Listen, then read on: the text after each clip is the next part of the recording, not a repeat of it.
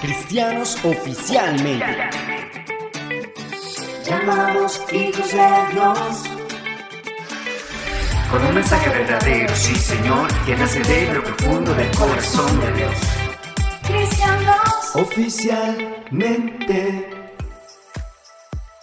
Hola a todos, Dios les bendiga, soy Edson Fabián y hoy me gustaría que entendieras que levantarse cada mañana y disfrutar de un bello día debe ser un motivo enorme para agradecer al Señor por todas sus bondades, pues Él no nos debe nada y aún así renueva su misericordia cada día, esperando solo que le entreguemos nuestro corazón. Hola, Dios les bendiga, soy Carola Zárate y nuevamente saludándolos y acompañándolos en este último 3 de 3 podcast, donde buscamos enseñarte con más profundidad cuál es el nombre real de nuestro único y verdadero Dios y como siempre les digo, muy pendientes. Y el episodio de hoy se titula Facetas del nombre de Dios en el Antiguo Testamento. Así que comencemos. Es importante que veamos un enfoque desde los diferentes títulos que se le dieron a Dios en el Antiguo Testamento por el pueblo judío y así lograr demostrar que a Él le conocieron de muchas facetas. Y según sus características únicas de Él, le aludían un nombre para adorarle y honrarle a pesar de que Dios mismo no les había dado a conocer su nombre. Puesto que Isaías 52 versículo 6 nos indica un tiempo determinado el cual sería a futuro, mi pueblo sabrá mi nombre. Por esta razón, no podemos decir que ellos ya conocían el nombre que es sobre todo nombre. Y te traemos algunos de los muchos ejemplos que podemos encontrar en la Biblia, la palabra de Dios. En la antigüedad los nombres tenían gran peso en cuanto a su significado, y por esto el pueblo de acuerdo a lo que Dios hacía por ellos le nombraban. Adonai, ¿qué significa el Señor, el gran Señor. Dios es el amo y Señor majestuoso.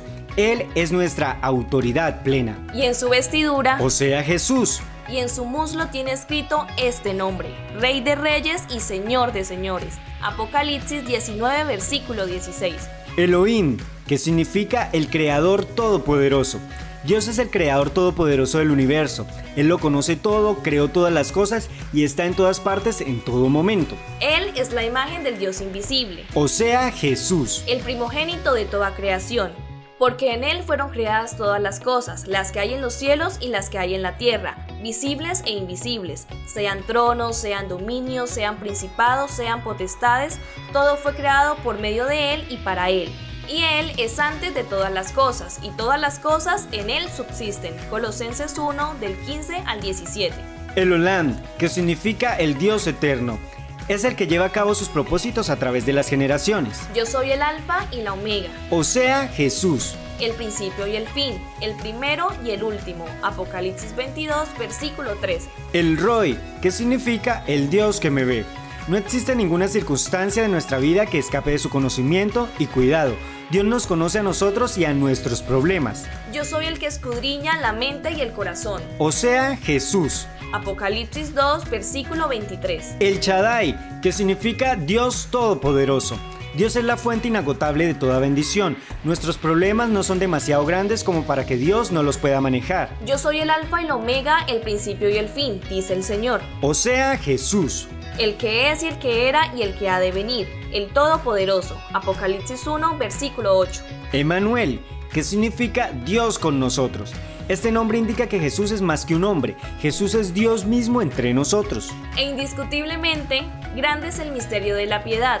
Dios fue manifestado en carne. Primera de Timoteo 3, versículo 16 porque en él habita corporalmente toda la plenitud de la deidad. O sea, Jesús. Colosenses 2, versículo 9. Si te fijas muy pero muy bien en el título de este episodio, se mencionan las facetas del nombre de Dios en el Antiguo Testamento, ya que en la antigüedad Dios no reveló su nombre al pueblo en un punto determinado.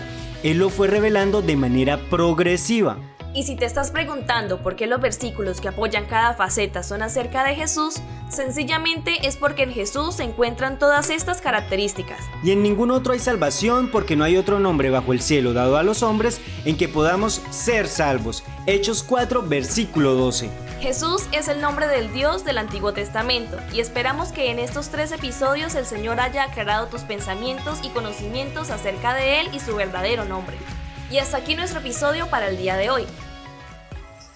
Recuerda que nos puedes encontrar en la plataforma de YouTube, suscríbete y activa la campanita de notificaciones, también en Instagram y en Spotify como Cristianos Oficialmente. Comparte lo bueno, comparte al Señor Jesús. No olvides compartirlo y alcanzar a todo aquel que sea posible. Nos vemos en una próxima ocasión. Cristianos Cristianos. Oficialmente.